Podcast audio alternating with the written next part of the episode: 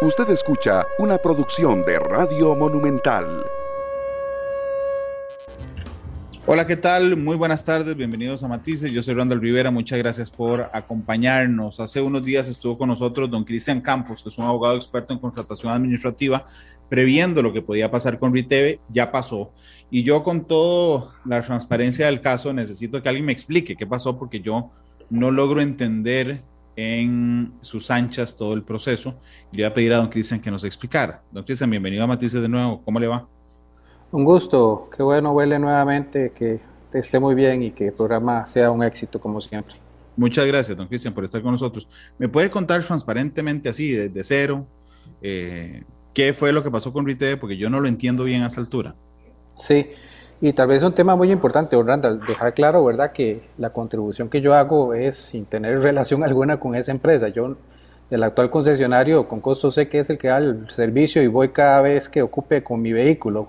Así es que tengo cero conflicto de interés sobre este tema y mis opiniones siempre han sido eh, a su persona, como a otros medios que me han consultado, eh, con esa objetividad que me caracteriza, puesto que Normalmente ha sido así en cada cuestión que yo opino, escribo, investigo, etc. Eh, ¿Qué es lo que ha pasado? De la vez pasada yo le había comentado, eh, habíamos hecho una lista, un portafolio de opciones que, que el gobierno tiene para poder darle eh, el servicio que la gente ocupa, ¿verdad? Recordemos que estamos ante un servicio que es legal, no es un servicio de yo quiero o no quiero. todos los obligados tenemos que respetar eh, que si eh, no, no, estamos atentos a, aportar el, el, sticker de que la revisión técnica vehicular se ha cumplido, incumplimos con la ley, ¿verdad? Y no es un tema simplemente de que me relajen a mí las medidas. Yo debo portar el sticker, como igual me pueden hacer un, un, parte por no tener el marchamo al día, me pueden hacer un parte por no tener la revisión técnica vehicular, porque son cuestiones de ley y a mí no me pueden vamos a ver, emitir una, un, decreto que me diga usted puede andar por la calle sin tener el marchamo pagado. es lo mismo que me digan que puedo andar por la calle sin tener la revisión técnica vehicular al día porque es un tema de ley, ¿verdad? Y la ley solamente el legislador la puede cambiar. Más o menos como esto que está pasando con el tema de la gasolina, que hay una ley que va a permitir que se congele por un tiempo, por unos meses, pero eso es el legislador el que lo puede hacer. Eh, dejar de que se cumpla un tema de ley, solo el legislador puede obligar a que eso sea de esa manera. Entonces, de las opciones que habíamos visto la vez pasada, pues claro, yo estaba pensando en las opciones ordinarias y como ya sabemos que este asunto, el anterior gobierno hizo cero eh, y además incluso decíamos que dos gobiernos y medio pasaron y no hicieron mayor cosa por, por poner las cosas al día y que hubiera una transición ordenada a julio del 2022, pues resulta que el actual gobierno entra y se encuentra pues una brasa caliente y eso eh, creo que hemos tenido eh, el espacio para decirlo con toda la objetividad del caso, que el presidente y el ministro lamentablemente se encontraron en este tema y en otros temas un verdadero problema de gestión de una evidente eh, consecuencia de lo que es como un hobby en este país, la falta de planificación. Eh, si aquí hubo o no, adrede, un tema de falta de planificación, o sea, si se provocó lo que estamos viviendo, eso es una discusión que tendrá que tomarla. Eh, pues bueno, la Asamblea Legislativa tiene una, una, comisión, pero también es muy importante que la Contraloría General de la República y el Ministerio Público digan claramente si ya están investigando y si van a abrir procesos para sentar responsabilidad sobre lo que no hicieron los que debieron hacerlo. El gobierno lo que ha anunciado entonces en esa línea es que en lugar de tomar los caminos, bueno, el único camino legal que quedaba, eh, que era una autorización en el órgano contralor, estamos claros que no es posible materialmente la licitación pública que no se planificó a tiempo, estamos claros que no se había pensado en un procedimiento bajo la sombrilla de la Ley General de Concesión de Obra Pública con o sin servicio público, eh, y ante esa imposibilidad, eh, porque el calendario no va, lo que se consideró eh, por el anterior gobierno fue presentar una gestión de autorización. Ese es un camino legal. El órgano contralor tiene por la ley de contratación pública, artículos 2 y 2 bis, la capacidad de autorizar excepcionalmente no seguir el procedimiento ordinario porque resulta que concurren una serie de justificaciones. Incluso una de esas justificaciones es identificar que hay falta de planificación y la Contraloría General autorizará, pero renglón seguido, eh, el área competente abrirá los procedimientos de investigación para ver qué fue lo que provocó la falta de planificación. Ahí la Contraloría generalmente lo que hace es sopesar el interés público y aquí la falta de planificación de algún jerarca o alguna entidad pública. Evidentemente siempre cuando el interés público está de por medio, el órgano contralor termina autorizando porque no podemos sacrificar al interés público por la falta de alguna administración en específico o algún jerarca en específico. La sorpresa que nos hemos llevado es que se ha tomado una figura que es extraña al ordenamiento de contratación pública, extraña al proceso de concesión. Es una figura que existe en la Ley General de Administración Pública, artículo 154, que básicamente lo que permite es que a un particular, público o privado, se le permita por mera tolerancia tomar instalaciones públicas para que dé algún servicio que eh, resulta que no es atractivo, normalmente no son onerosos. Esto yo he dicho que son como esos, esos, esas escuelas y colegios que existen, que hay un pequeño eh, galerón, una pequeña parte, y casi nadie, bueno, no, nadie le interesa eh, tomar una cosa esa, porque tener una subida en una escuela, lejos de dejar ganancias, lo que deja son pérdidas. Entonces, ese tipo de instalaciones normalmente se hacen por título precario o permiso de uso, porque no es atractivo, no es comercial, es un tema insignificante. Eh, la verdad es que decirle a alguien que está ahí eh, que se retire no causa mayor trauma, además, a veces hay que hasta considerar, ¿verdad? Dicho de, un de una forma un tanto, este, digámosle, llana, hay casi que, que rogarle a la gente, algún padre de familia, algún grupo de padres que se organicen y lleguen a dar un servicio ahí para que los estudiantes tengan algo, algo que comer. Esos son los permisos de uso. O cuando Poder Judicial no tenía los expedientes digitales hace muchos años y usted llegaba a un juzgado y en una esquinita estaba por allá un señor o una señora con una fotocopiadora y usted ahí podía sacar sus fotocopias, pero usted le preguntaba a ese señor, eh, ¿qué, hace acá? No, mire, es que el administrador me permite, ahí está el permiso de uso, mera tolerancia, tener aquí esta fotocopiadora y aquí puedo estar.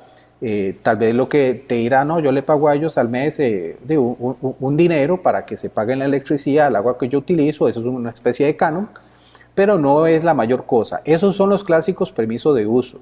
el permiso de uso teóricamente, ¿verdad? Porque cuando yo he tratado de entender cómo un servicio que tiene todas las características de una concesión o una alianza, alianza público-privada, usted lo aprieta y lo mete en un permiso de uso con unas características un tanto, un tanto llamativas, ¿verdad? A mí no me, no me, no me hace el ABC de la explicación doctrinaria o normativa y eso es lo que me genera también una serie de preocupaciones sobre la legalidad, de tomar la naturaleza de un servicio complejo como es la revisión técnica vehicular y ponerlo en un permiso de uso.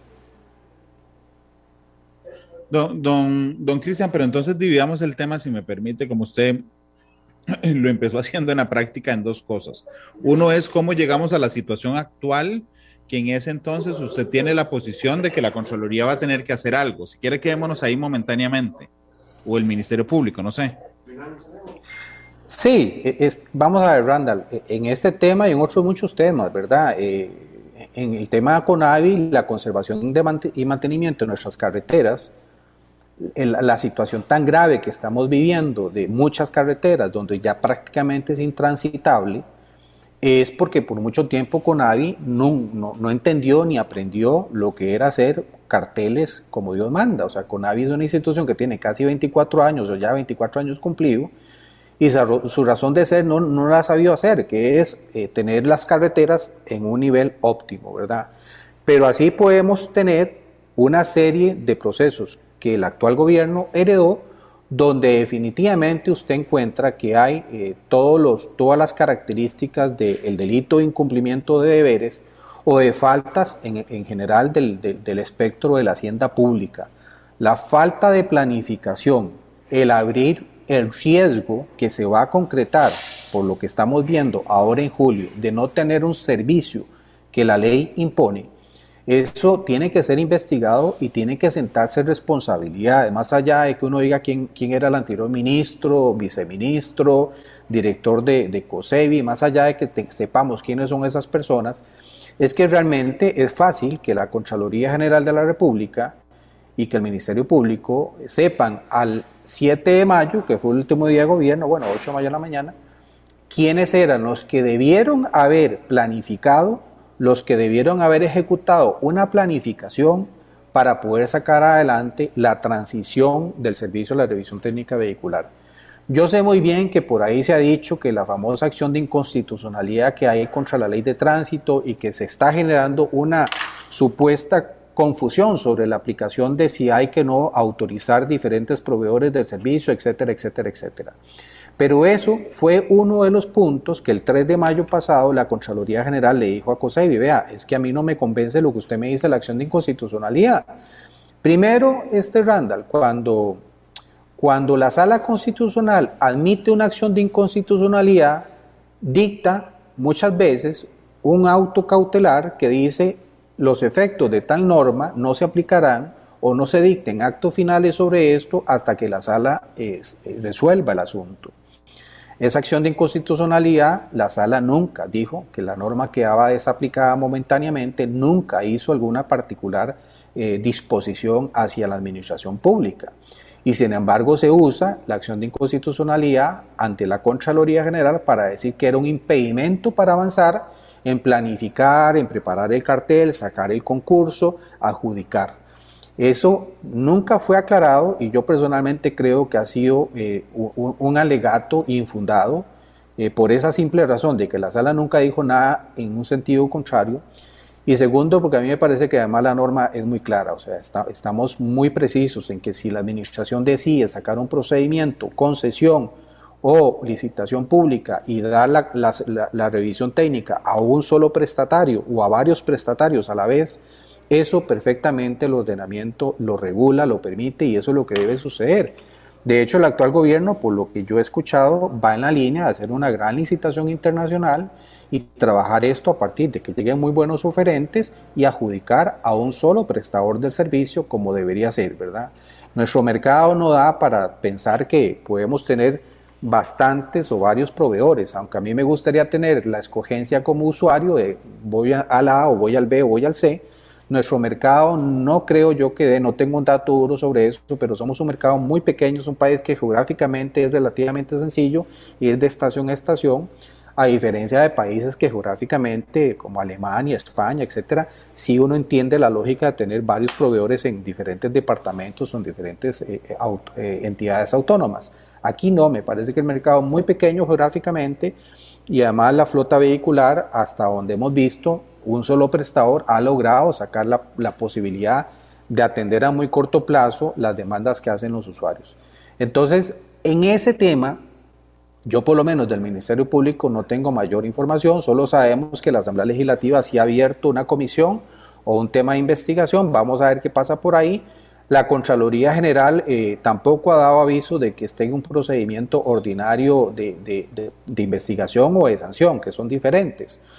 Eh, sí sabemos que rechazó los recursos contra la revisión que se había puesto ante el, el rechazo de la gestión de autorización eh, y, no, y no tenemos mayor noticia sobre eso. Pero de que hay responsabilidades por investigar y por sentar quiénes son los responsables, porque lo que se provocó a julio 2022 es evidente, me parece que en eso no, no, no cabe mayor este, duda, ambigüedad, confusión, ¿verdad?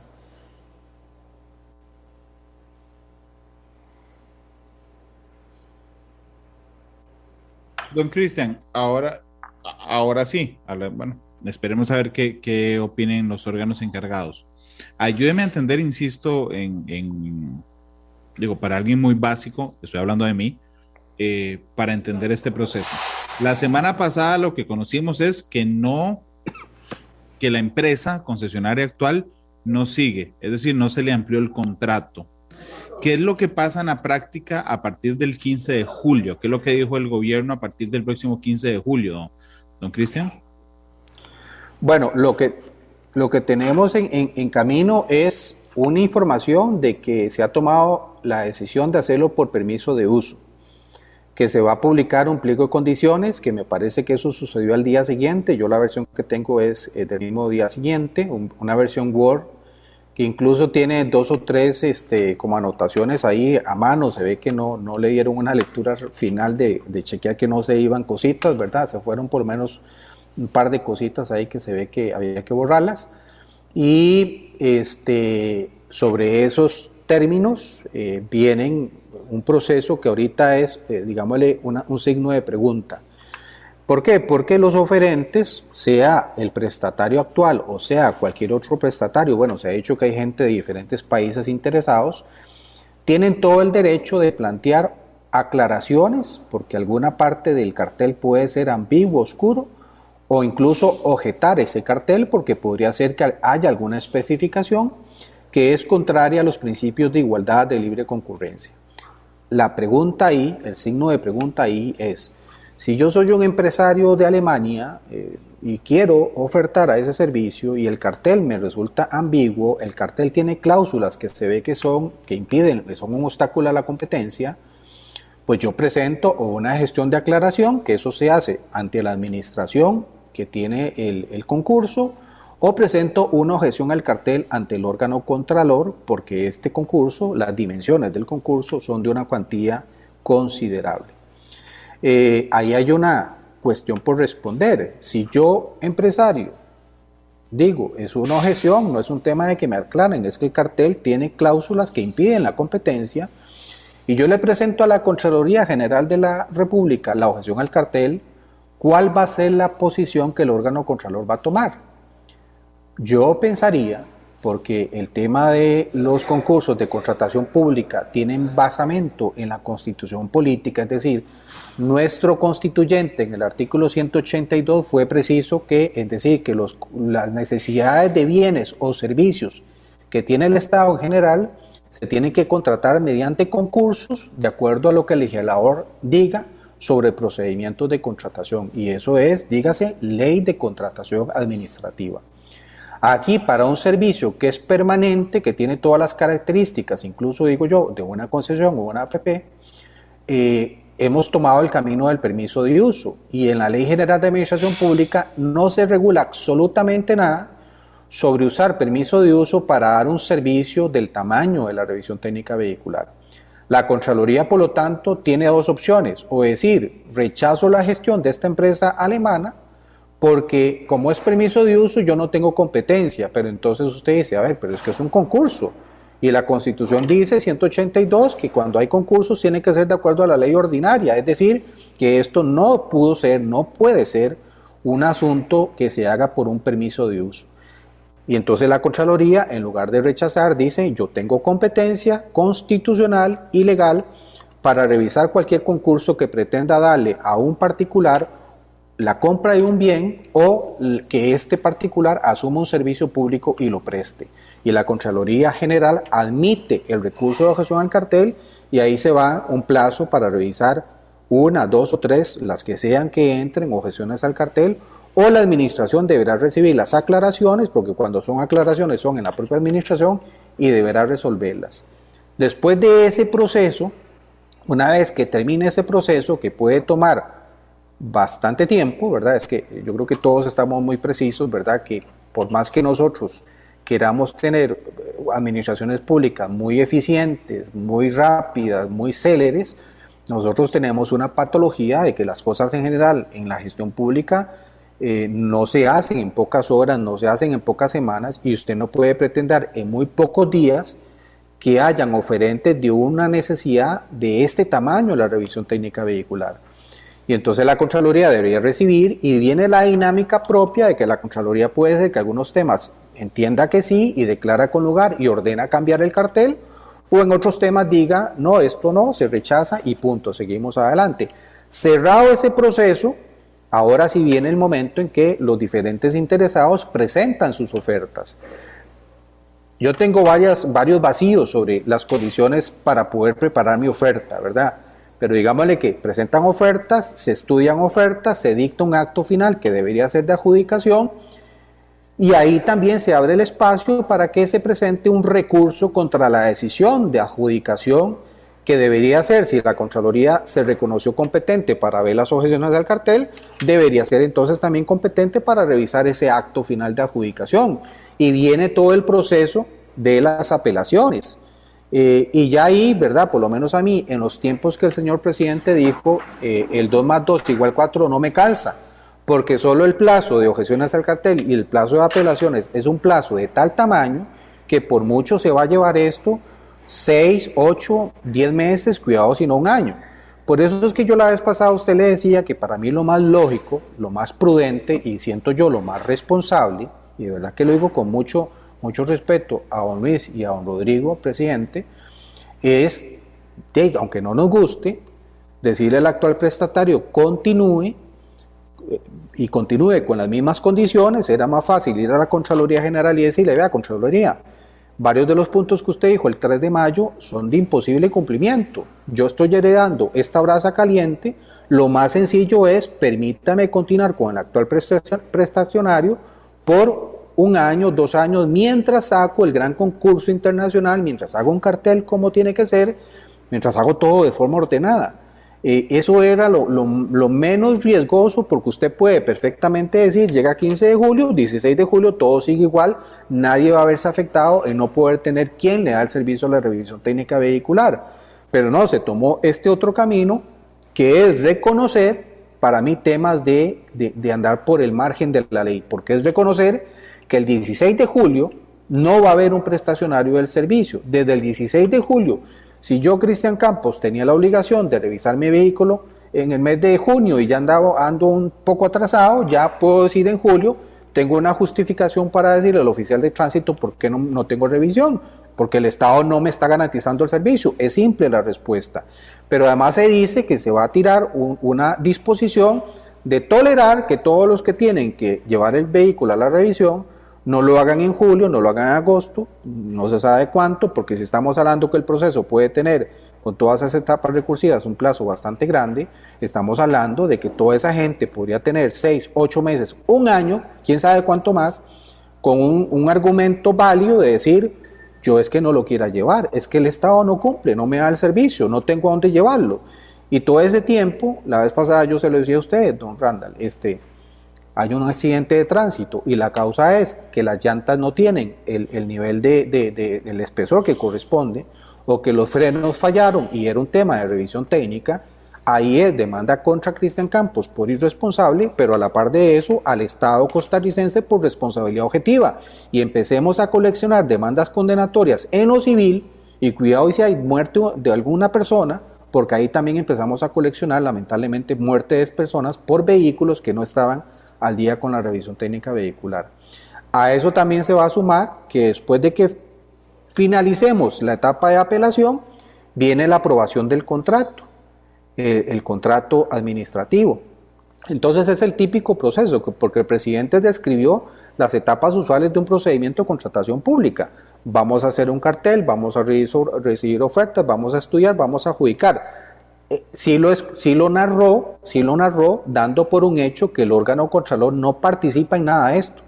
Y por eso a mí me parece que el órgano contralor eh, ya le tomó tarde salir a decir algo sobre este tema, porque yo creo que la Contraloría tiene dos, dos competencias muy claras. Una es todo el control, evidentemente, de fiscalización posterior, de ir a ver las obras, de ir a revisar lo que pasa aquí y allá, pero hay un tema de control previo que está junto al deber de probidad que todo el mundo debe respetar en la administración pública, de alertar a tiempo, de a tiempo levantar la mano y en lugar de ir a apagar un incendio, más bien llegar a decir, vea, vengo a decirles que prepengamos el incendio, no busquemos el incendio. Pero entonces, digamos, en los permisos de uso, en los permisos de uso, que, que según usted nos ha explicado, digamos, es una, es, se usa para otras cosas más chiquiticas, mucho más chiquiticas que la revisión técnica, la Contraloría no aparece en, ese, en esos procesos.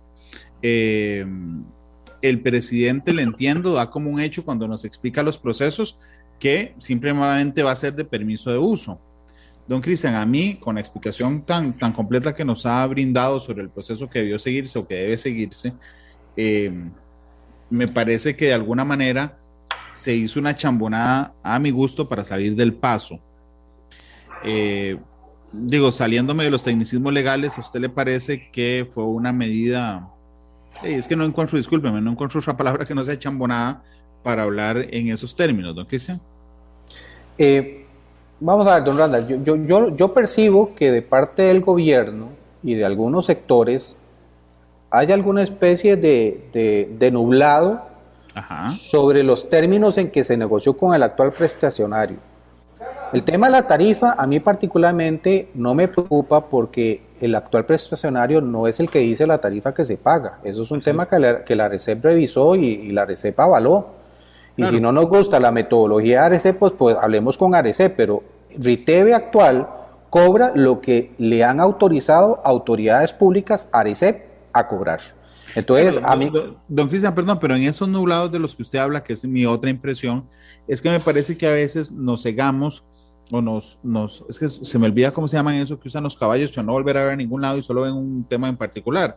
Ok, nos hemos centrado en la tarifa, que no es una cosa necesariamente directa, como usted lo explica, directamente relacionada con el prestatario, pero también se nos olvida el montón de alcances que tiene esto. O sea, que tiene que ver con la importación de carros, con las inscripciones en el registro nacional, con un montón de cosas que no pasan por decir, sí, sí, nada más la calcomanía que usted tiene en el parabrisas, súmele dos meses. Este, y, esto es mucho más complejo que eso, y mucho más complejo que decir, vamos a bajar el precio. Sí, sí, sí, por eso es que si esto sigue así, el 16 de julio amanecemos con una serie de riesgos todos detonados, todos detonados. No solamente es el tema de lo que puede pasar en la calle, accidentes, sino todo esto que usted menciona que son asuntos que se ven implicados lamentablemente y que pueden reportar responsabilidad legal de una forma este, muy grave y muy lamentable, ¿verdad? Como por ejemplo, discúlpenme que lo vuelva a interrumpir, como por ejemplo los carros que están en aduanas, RITEV es el que va a revisar para ver la salida y quedamos en un vacío horrible a partir del 16 de julio. Por eso, por eso. Entonces ahí pueden haber compraventas que después al Estado se le pasa la factura por no haber dado el servicio. Pero la otra parte a la que voy ya, eh, pues podemos pasar un buen rato hablando de que, bueno, yo leí el cartel eh, rápidamente, son carteles fáciles de conocer, porque como uno ya tiene experiencia en esto, pero ya uno encuentra una serie de carencias. una, importante que es de legalidad pura este, es Hoy por hoy, quien tiene la responsabilidad legal del servicio de la revisión técnica vehicular es el COSEBI. Yo comparto con el ministro y comparto con el presidente que las juntas directivas de CONAVI, de COSEBI y un montón de órganos más no han servido para mucha cosa realmente por más que haya gente que uno tal vez ha conocido porque en sus circunstancias y sean muy buenos profesionalmente, realmente esos órganos tienen que desaparecer y tiene que haber una reestructuración propio dentro de todo este gran capítulo de reforma del Estado por un Estado más eficiente y transparente.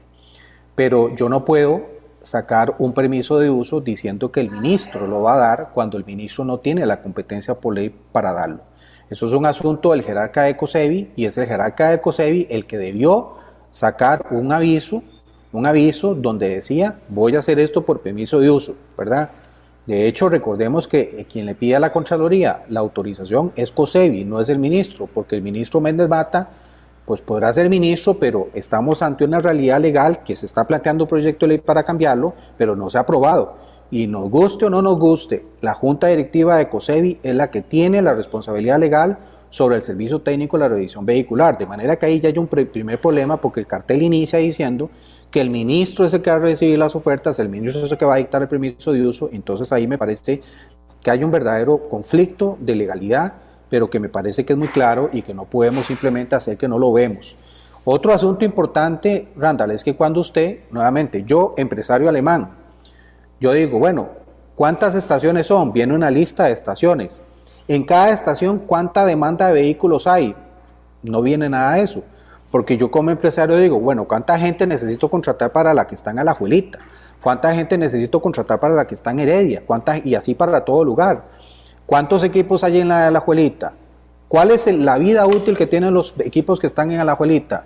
Mire, si yo entro y a la semana siguiente me falla el 50% de los equipos y me dicen, ah, mira, es que eso ya está cerca de la vía útil. pero usted nunca me dijo a mí que esos equipos yo tenía que entrar y cambiarlos, ¿verdad? Y así, en general, sobre todo el tema del inventario que hay en todas las estaciones de la revisión técnica vehicular. ¿Cuál es el estado de todo eso? ¿Y cómo yo debo saber esa información para yo decir, bueno, y ahí viene una, ahí viene una contradicción, ¿verdad, Randall? Y es que todo esto se está haciendo porque se dice que se va a bajar la tarifa, pero el mismo cartel dice que se arranca con la tarifa que existe. Pues no puede ser de otra forma porque es la tarifa autorizada por ARECEP.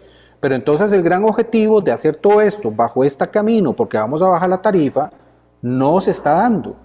Y entonces nuevamente yo regreso al punto que yo decía y he venido diciendo, no es mejor ir a la Contraloría, autoríceme las circunstancias en que ya estoy, pero pongámosle un condicionante ahí al, contrato que vamos a hacer con Riteve para este tiempo actual, el, el actual prestacionario, que en tres meses nos pondremos de acuerdo en revisar la estructura de la tarifa, poner a la receta que nos guíe técnicamente, ¿verdad?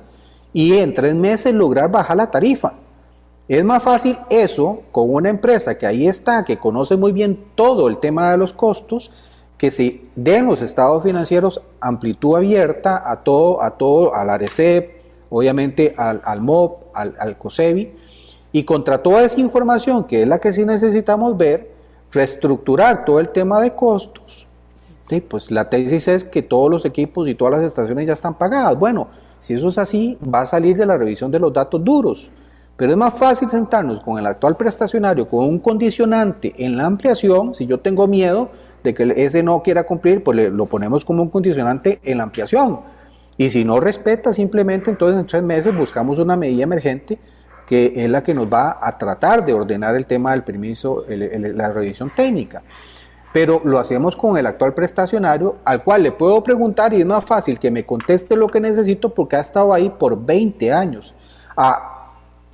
y, y no que venga un empresario de Alemania o quién sabe quién que entra completamente desconociendo absolutamente todo. Y el cartel entonces no me da nada de información sobre los cálculos que yo debería hacer de qué inversión necesito, cuánta gente necesito contratar, pólizas, Randall, solo pólizas.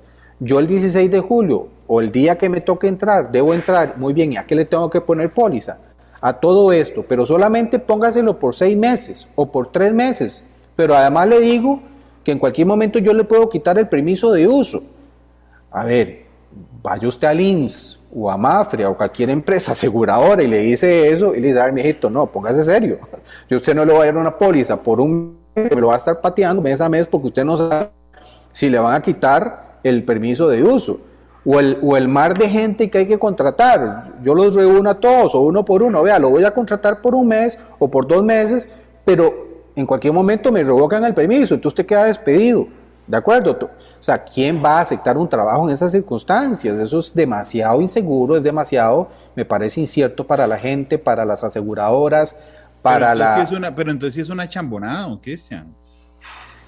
Eh, yo, yo siento sinceramente que nos estamos enredando más de lo que ya de por sí esto está complejo. O sea, yo reitero, el presidente y el gobierno se encontró una gran irresponsabilidad pero deberíamos tener un poquito más de, pausa y decir, no abramos más riesgos de los que ya de por sí tenemos, que son muy graves. Eh, nosotros necesitamos sacar un concurso con un buen cartel, hacer todo bien, lo que no se hizo, pero la posición que se está tomando con este permiso de uso me parece que lo que hace más bien agregar más riesgos, mucho más riesgos a una situación ya de por sí estresante, muy estresante, y eso no es sano, ¿verdad? Mi mamá tiene un dicho, lo usaba mucho en mi juventud, que decía despacio porque voy deprisa.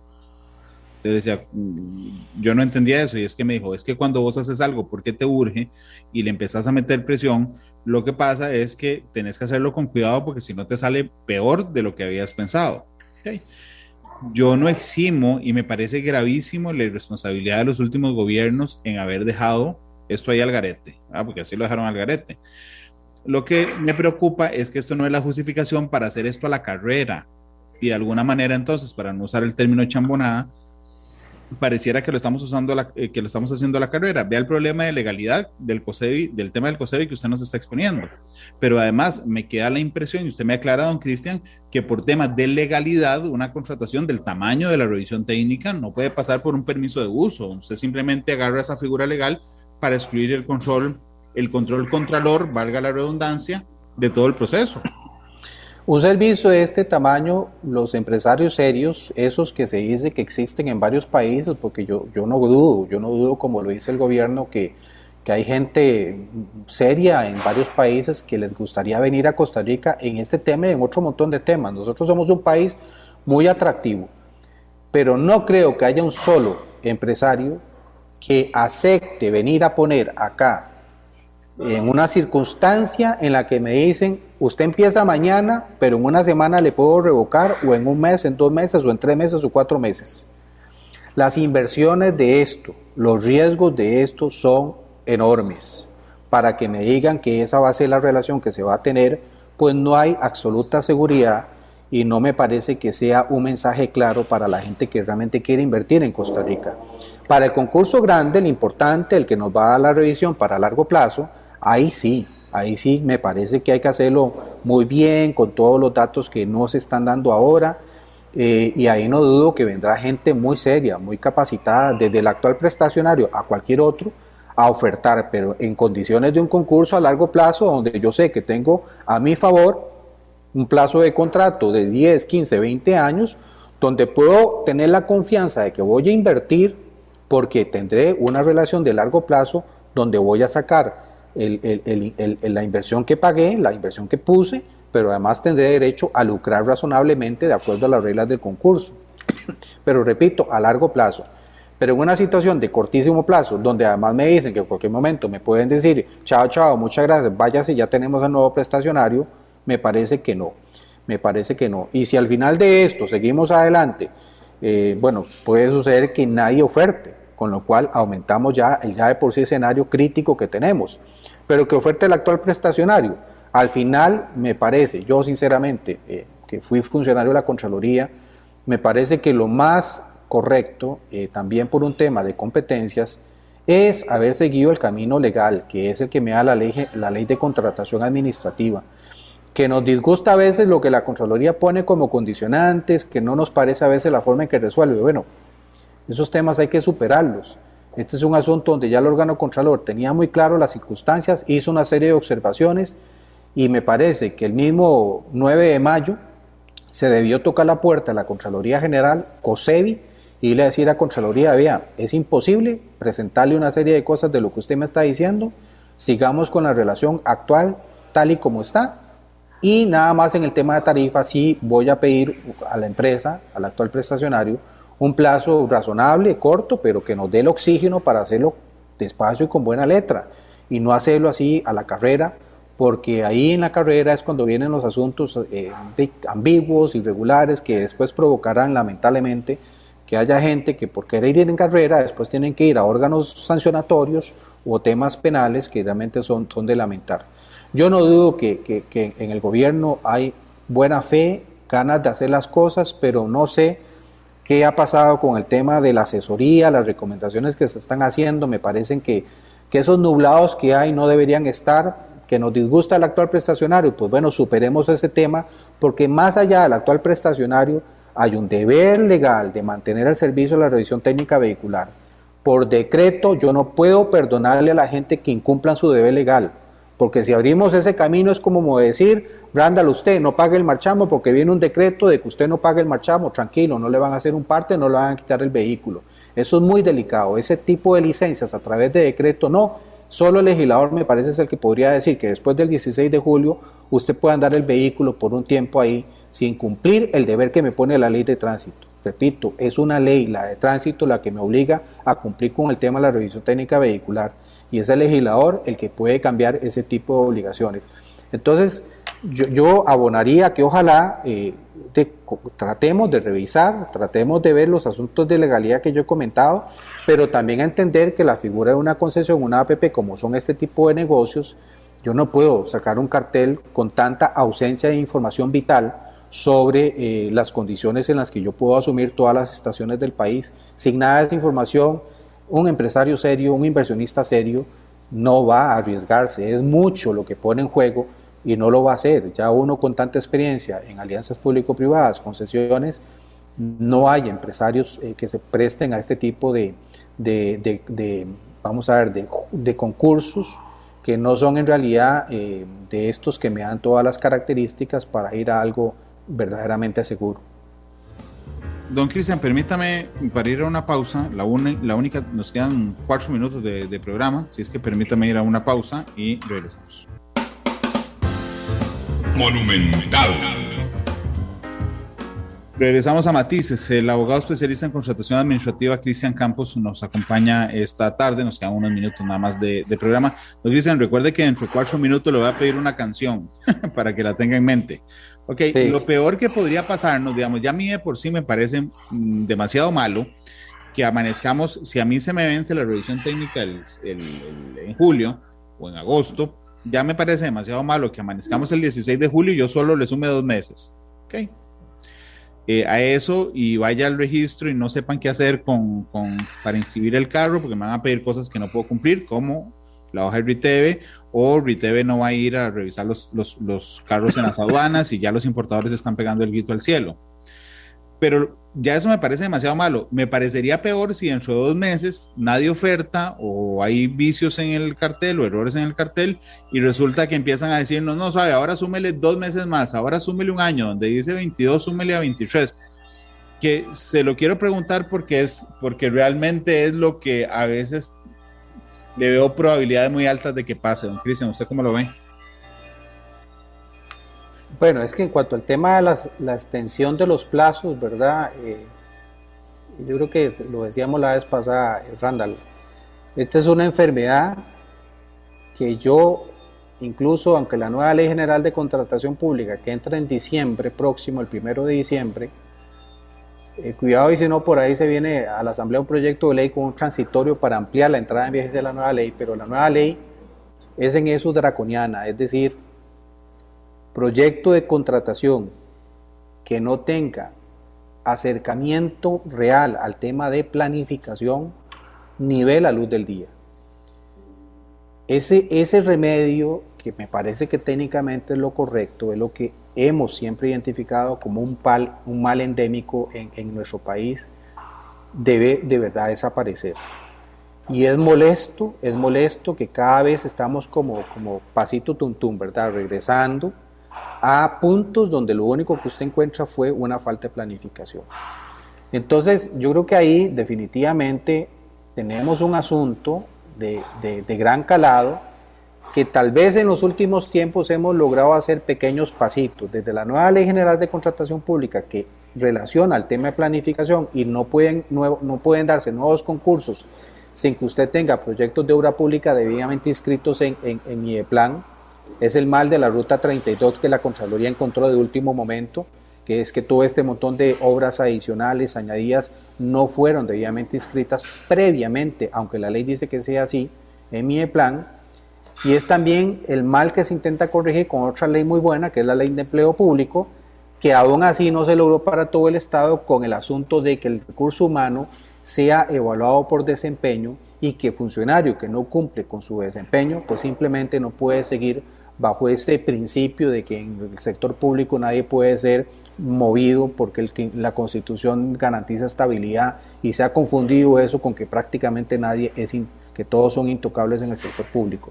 Me parece que no, me parece que esos son remedios que hay que ir colocando, ir corrigiéndolos para, para mejorar como país en general. Esto que pasa en revisión técnica vehicular es un ejemplo más como Carretera San Carlos, como Conservación y Mantenimiento de Carreteras, como Ruta número uno y el Fideicomiso, que dejan ver que ha habido una pésima gestión pública detrás de estos procedimientos. Y al final, todos los que pagamos nuestros tributos somos los que terminamos pagando la factura de todos estos desgastes, estos retrocesos que tenemos. Vamos a ver qué ocurre. Hay tiempo de que algo cambie de aquí al 16 de julio, bueno, el 15 de julio, don Cristian, o ya nos quedamos con estas decisiones. Eh, yo quisiera ver que en cuestión de pocos días, muy pocos días, porque ya estamos tan cerca del, ya definitivamente para Contraloría General el plazo ya no dio. Aquí sería que quieran retrotraer y hablen hoy mismo, mañana mismo con Contraloría General y la Contraloría si yo voy y le digo, bajo las mismas condiciones no va a ser tan problemático, porque no se está cambiando realmente los asuntos por revisar, es más fácil hacerlo así. Y creo que la Contraloría, en un acto de mucha responsabilidad y entendimiento de la gravedad de lo que pasa, podría colaborar en que máximo al 15 de julio se está autorizando continuar con el actual prestacionario en las mismas condiciones. Pero ya incluso eso se nos ha ido y, este, y ahí me parece que ya abrimos el riesgo concreto. Ojalá que el gobierno lo haga, que retrotraiga y que pueda prestar, presentar una gestión al órgano contralor en cuestión de poco, pocas horas. Don Cristian, yo le agradezco muchísimo que nos haya acompañado, igual que nos acompañó la, la vez anterior. Eh, pues muchas gracias por estar con nosotros en Matices, don Cristian. Vamos a ver qué, qué ocurre. Con gusto, don Randall. Y cuénteme ahora sí, ¿con qué canción quiere irse hoy?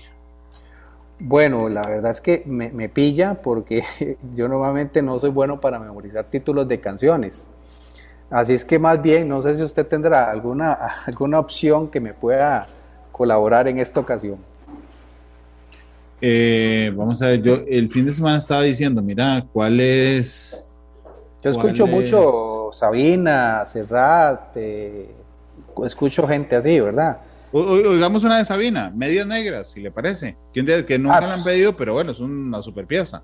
Hombre, excelente. Sabina cada rato lo estoy escuchando y, sus canciones tienen ese, ese ácido que a veces no nos gusta mucho que nos lo digan, eh, sobre todo los que están en tomas de decisiones. Ojalá que, que a modo de Sabina entendamos que la vida es de mucha responsabilidad y que él lo hace en manera de canciones. Casi todas sus canciones tienen como un mensaje de que de verdad tenemos que ser muy responsables en lo que hacemos día a día. Bueno, medias negras, alguien que se vio asaltado en su buena fe es la historia de, que, nos cuenta Joaquín Sabina. Aunque muchas gracias, feliz tarde. Un abrazo, que esté muy bien. Hasta luego.